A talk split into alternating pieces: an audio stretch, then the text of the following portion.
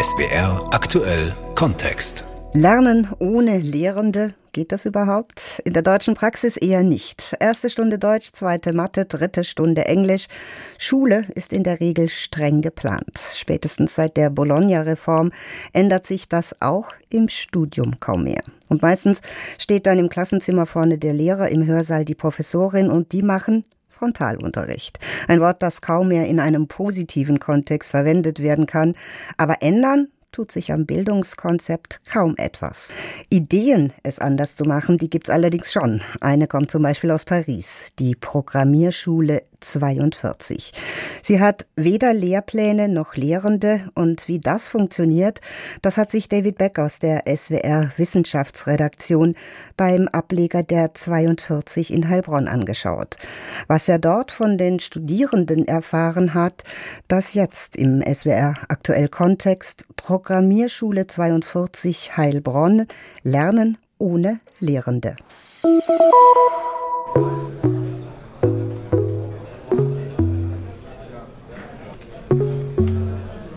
Also wir stehen jetzt hier in so einem ähm, großen Rechnerlabor. Wir haben 155 Arbeitsplätze hier. Es ist ein bisschen designt auch im Standard der 42.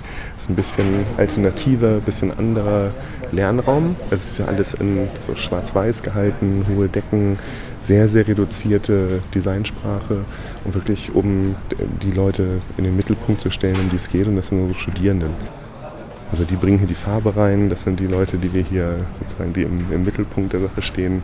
Und ähm, das finde ich kommt auch ganz, ganz schön hier rüber, wenn man hier so durchguckt. Ich finde es ganz wichtig, auch den, den Leuten ja durch die, es ist ja eine sehr hochwertige Atmosphäre und auch irgendwie zu zeigen, die Wertschätzung der ähm, Lernenden, die sich auf so ein Experiment ja auch einlassen. Wir haben keine Abschlüsse, wir haben keine Pädagoginnen, also wir haben niemanden, der, der hilft, wir haben keine Vorlesungen, auch in der Zeit nicht. Und wir sagen auch ganz bewusst, also du kommst nicht weiter, Google, benutzt Google. Du kommst auch dann nicht weiter, frag deine Nachbarn. Das ist genau dieses, dieses Peer-Learn-Modell, was wir hier umsetzen. Und gibt es von euch da AnsprechpartnerInnen, also wenn sie nicht weiterkommen, dass sie zu euch kommen können? wirklich nur bei Fehlern im System. Also wirklich nur, wenn irgendwas nicht, nicht funktioniert oder die Rechner ausfallen. Aber ansonsten müssen sie sich wirklich komplett selbst versorgen. Und wir, wir wissen, dass es funktioniert. Also es gibt insgesamt jetzt äh, über 40 Schulen weltweit, 16.000 Studierende. Das heißt, wir wissen, dass das System funktioniert. Und wir unterstützen die Studierenden dabei, alles zu haben drumherum, um Programmieren zu lernen, um eben dieses Modell annehmen zu können. Aber dann das Lernen selber machen die Studierenden.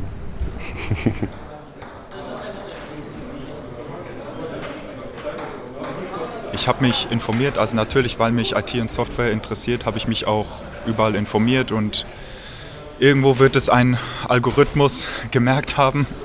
Und dann habe ich eben äh, auf Instagram die Werbung bekommen das Konzept, was Sie da vorgestellt haben, hat super interessant ausgesehen. Dieses äh, Peer-to-Peer-Learning, also dass man sich gegenseitig hilft, dass man das komplett selbstständig sich selbst beibringen muss, äh, ohne Lehrer oder Professoren und dementsprechend auch um einiges selbstständiger ist. Das fand ich super. Habe ich auch gedacht, das ist doch perfekt für mich, weil da kann ich auch mehr mit anderen diskutieren und damit kann ich auch mehr, also mehr Informationen als den Professor mir jetzt sagt, bekommen. Und hier kannst du alles herausfinden, selbst herausfinden. Ist das sowas besser für mich? Before I was working in formal education and that's why I was like really surprised by this form of learning and that was pretty interesting to me to experience that as well and that's why I decided to join and here I am. My name is Maria Kreisman and I am a pisciner here. Piscine ähm, ist aus dem Französischen und heißt erstmal Schwimmbecken und im Deutschen äh, kann man es vielleicht mit der Redensart so übersetzen, man wird ins kalte Wasser geworfen. Ähm, letzte Woche hat unser erstes On-Site Piscine in Heilbronn begonnen. Wir haben das davor wegen Corona immer alles online gemacht und wir haben 104 Menschen, die sich jetzt hier bewerben bei uns, ähm, in das richtige Studienmodell einzusteigen. Gleichzeitig aber in dieser Bewerbungsphase, in diesen vier Wochen natürlich eine außergewöhnliche Erfahrung sammeln, dass sie die Grundlagen der Programmiersprache C erlernen können und gleichzeitig eben ja, wirklich mal so reinschnuppern können in dieses äh, Bildungs-, ist ja echt ein Bildungsabenteuer, sich da so ein bisschen orientieren können, gucken können, ob es was für sie ist und ähm, wir gleichzeitig die Möglichkeit natürlich haben zu schauen, wie viele Projekte schließen die ab. Also jeden, jeden Tag im bisschen gibt es ein Projekt. Am Wochenende gibt es Gruppenprojekte. Ähm, es ist normal, dass die Leute sechs bis acht bis zehn Stunden jeden Tag hier programmieren und sich da reinschmeißen. Und ja, was hilft uns da auch, muss man auch einfach so deutlich sagen, das ist der hohe Motivationsgrad der Leute, die sagen, dafür bewerbe ich mich, da habe ich Bock drauf. The first two days was really hard. So, because I had no prior experience in coding, I didn't watch any videos, just like intro one, like what is coding, like, but I had no experience in it at all, and it was so, so hard just to figure out the systems, even if we can Google. So, we're like free to access the internet, to ask ChatGPT and everything else, but it's still like hard to understand the structure, and it took me three days, I think, just to get used to putting the commands in and yeah, that was hard. Beschreib vielleicht mal ganz konkret, wie du gelernt hast, was ein Loop ist. Mhm, okay. Zuerst mal also einfach gucken, was genau ist ein Loop. Ne? Das ist äh, der erste Schritt. Und dann äh, habe ich auch äh, beim ein, ein sogenannter Tutorial, also zum Beispiel, du schreibst einfach Tutorial für Loops, C, C-Programmiersprache. Ne? Du kannst einfach alles in, in, in Schritt für Schritt äh, Tutorials tun. Aber die, die Art des äh, also Suchung, das lernst du auch beim bisschen, wie man googelt oder so. Bin ich Bichal und 19 Jahre alt und gerade beim Piscin angemeldet und naja, äh, soweit läuft es schon gut, gut, alles gut geklappt. Ich bin der Christian, 27 Jahre alt. Äh, ich mache hier an der Piscin mit weil ich aktuell ähm, Elektrotechnik studiere und das mir ein bisschen zu langweilig ist. Die größte Hilfe sind die äh, anderen Leute, die das eben äh, auch machen müssen. Anfangs war das sehr frustrierend, und, aber wenn man sich mal kennengelernt hat, äh, kann man immer wieder Leute nach Hilfe fragen und selber bin ich jetzt auch mittlerweile so weit, dass ich auch mal anderen Leuten helfen kann und das ist auch super. You either ask Google or people and that's it. Like I love it here without professors.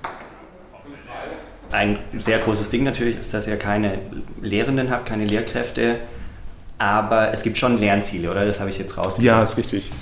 Also die Lernziele bei uns sind, ähm, dass du eigentlich nach den, unserem Grundstudium alle Fähigkeiten, die angeeignet hast, im Bereich der Algorithmen und auch im Bereich vom strukturierten Lernen, die du dir da aneignen kannst. Und das ist aufgebaut in insgesamt 22 Projekten, die du absolvierst. Da hat man eine kleine Auswahlmöglichkeit auch manchmal und kann so ein bisschen mehr in den Bereich Grafik gehen oder Bereich äh, Mathematik, lineare Optimierung.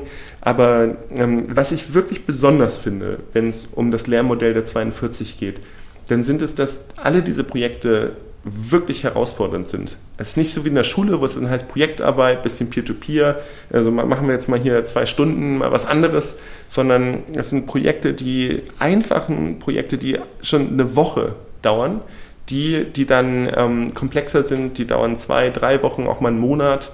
Da gibt es Projekte bei, wo man auch mit zwei, drei Leuten arbeitet und die sind alle verdammt schwer. Du fängst immer bei Null an, du äh, eignest dir das Wissen komplett im Projektverlauf an und wir haben damit die Chance, die Menschen in Situationen reinzubringen, wo die wirklich sagen können, ich stand da, ich wusste nicht, wie ich das schaffe und dann habe ich es geschafft.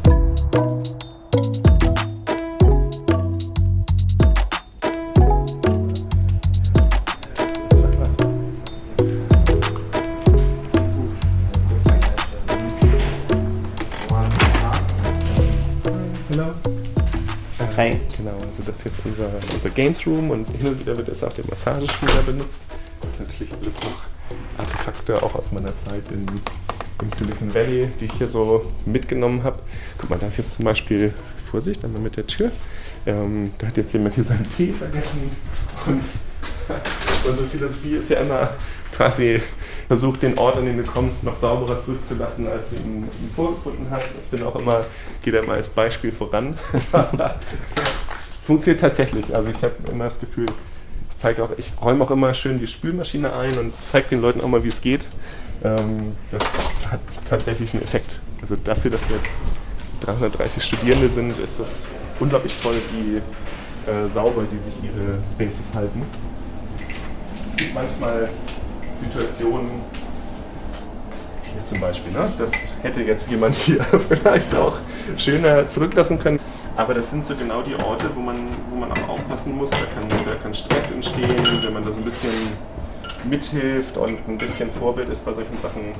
Bin ich zu, zu Hause übrigens nicht. da gibt es da gibt's auch Mecker, aber ich finde es hier in der Schule super wichtig, da auch ein bisschen, bisschen mitzuhelfen und dabei zu sein.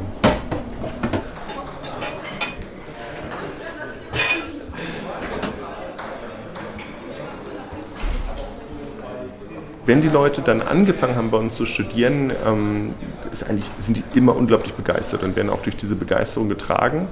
Ähm, eine gewisse Zeit zumindest. Und dann ist, glaube ich, auch ganz, ganz wichtig, da sind wir wieder beim Peer Learning, dass an einem gewissen Punkt auch so ein Gruppenverständnis da ist und auch die Leute, das hören wir auch oft, dass die wirklich auch durch ihre Lerngruppen natürlich dann bei der Stange bleiben, die Motivation halten, wenn, wenn vielleicht so eine äh, Begeisterung mal abgeklungen ist und das andere, wo wir auch sehr, sehr stark immer wieder darauf achten oder sehr stark darauf hinweisen, sind einfach Lerntechniken. Also wie kommst du in den Flow, wie kannst du dir das selber so hinlegen, dass du, dass du da erfolgreich bist.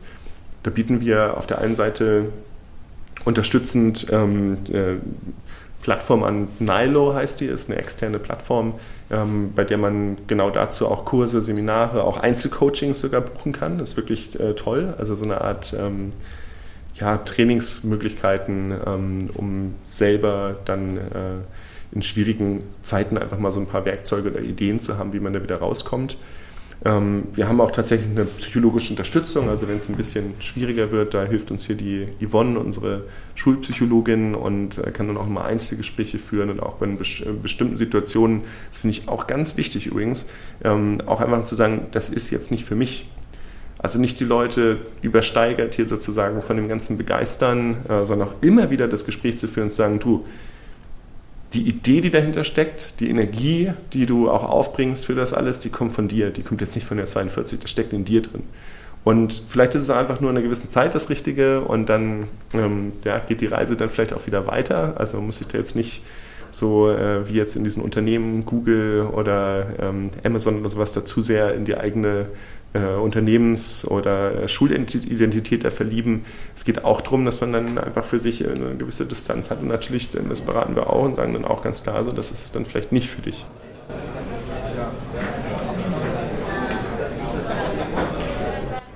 Und ein weiterer Punkt, der wichtig ist, so wie schaffen die Leute das, sich zu motivieren oder sind die denn so diszipliniert? Das ist auch ein Faktor, dass wir Studierende im Durchschnittsalter von 26 Jahren haben. Das heißt, viele haben die Lebenspraxis, also wie kann ich mir was kochen, äh, wie strukturiere ich meinen Tag, so ohne, ohne die Eltern und ohne die Schule, äh, das, haben die schon, das haben die dann schon gelernt. Die, wiss, die wissen dann einfach auch, was sie wollen, die wissen, was sie hier wollen. Wir haben Studierende dabei, die haben ein abgeschlossenes Studium, äh, die wirklich ganz, ganz fokussiert hierher kommen. Ähm, das alles dabei. Ich war Übersetzerin äh, ich habe Bücher übersetzt aus dem Spanischen und dem Englischen ins Niederländischen. Also gar was anderes, komplett was anderes. Ich habe eine Ausbildung gemacht, zum, also das heißt äh, Fachinformatiker für Anwendungsentwicklung, habe die ja, 2020 abgeschlossen dann. Genau, und seitdem arbeite ich jetzt halt hier am FSDI. Das ist gerade da gegenüber. Und weil ich ja schon Programmierer bin, habe ich dann gedacht, ja komm, gucken wir das mal an. Und ähm, habe gedacht, ich möchte einfach ein bisschen meine Programmierkenntnisse mal erweitern. C ist eine Programmiersprache, die mir noch neu war. Habe ich gedacht, komm, probieren wir es auch mal aus. Zu dem Zeitpunkt war ich orientierungslos und äh, hatte gar keine Ahnung, was ich überhaupt anfangen soll. Und ähm, ich hatte die Schule abgebrochen vorher und ja, war halt irgendwie zu Hause äh, in Depression versunken. Äh, dann ja, war das eine sehr gute Möglichkeit, mit dem Leben anzufangen. Ich bin Peter, 21 Jahre, komme aus ähm, Schleswig-Holstein und bin seit dem 23. März 2022 äh, Student an der 42 Heilbronn. mein Name ist Helene. Ich komme aus den Niederlanden, bin 35 Jahre alt und äh, habe mich vor anderthalb Jahren zu einem beruflichen Wechsel entschieden und dann bei 42 angefangen. Ich bin äh, dabei, äh, dem sogenannten Core-Curriculum, also dem ersten Teil, äh, abzuschließen äh, und bin im Moment auf der Suche nach einem Praktikum oder einem Job vielleicht. Es, ja, ich weiß noch nicht, äh, was es genau wird, bin dann noch ganz offen. Also ja, und dann kommt danach dann, glaube ich, noch der Mastery, aber das ist noch Zukunft für mich. Also ich bin der Lukas, 22 Jahre alt, wissenschaftlicher Mitarbeiter, ähm, seit Oktober Student hier. Ähm, genau, bin schon Senior Softwareentwickler und habe gedacht, ich finde es ganz interessant, mal ein bisschen meine Grundlagen nochmal zu verbessern. Wir haben das im Prinzip so abgemacht, dass ich halt 42 als Priorität habe und arbeite dann mehr oder weniger halt Teilzeit, äh, drei Tage die Woche am Institut und die restliche Zeit, äh, die restlichen vier Tage bin ich dann halt hier. Freizeit gibt es dann halt eben nicht. Achso, also du hast auch Samstag, Sonntag voll eingeplant? Genau, natürlich. Wie, wie lange bist du noch hier jetzt? Ja, das weiß ich auch nicht. also das Core Curriculum ist für zwei bis zweieinhalb Jahre Maximum angesehen. Ähm, und es kommt halt auch immer wieder darauf an, wie schnell man ist. Aber ich denke mal, ein Dreivierteljahr werde ich hier auf jeden Fall noch verbringen. Äh, Gerade weil ich mir auch die, die Zeit lassen möchte, das alles zu lernen. Und ja, kein, kein Stress. Sowas mag ich nicht. Es ist ein asynchrones Lernmodell. Wir haben ja keine Stundenpläne, keine Semester. Wir haben Studierende hier, die das schaffen, in sieben bis acht Monaten sich das auch anzueignen und durchzukommen. Durchschnitt ist vielleicht eher bei 18 Monaten, wenn man es jetzt so normal ähm, vom, vom Normaleinsatz her sieht. Aber Leute, die äh, sich da schneller reinhängen und, und auch schneller äh, da durch sein möchten, schaffen es auch in kürzerer Zeit.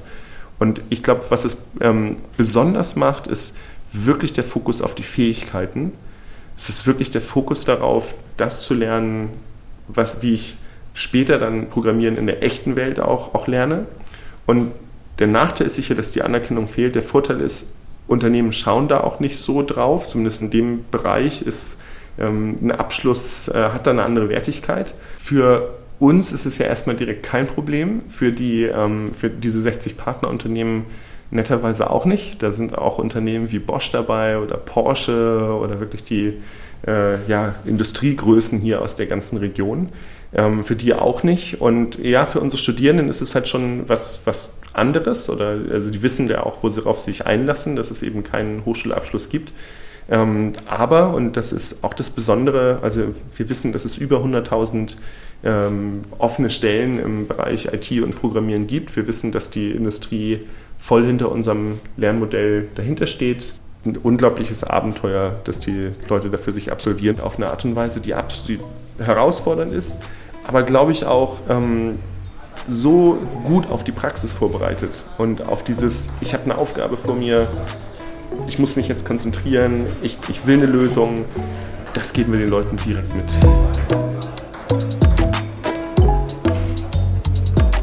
Ich heiße Thomas Bornheim und seit August 2020 leite ich die Programmierschule 42 Heilbronn.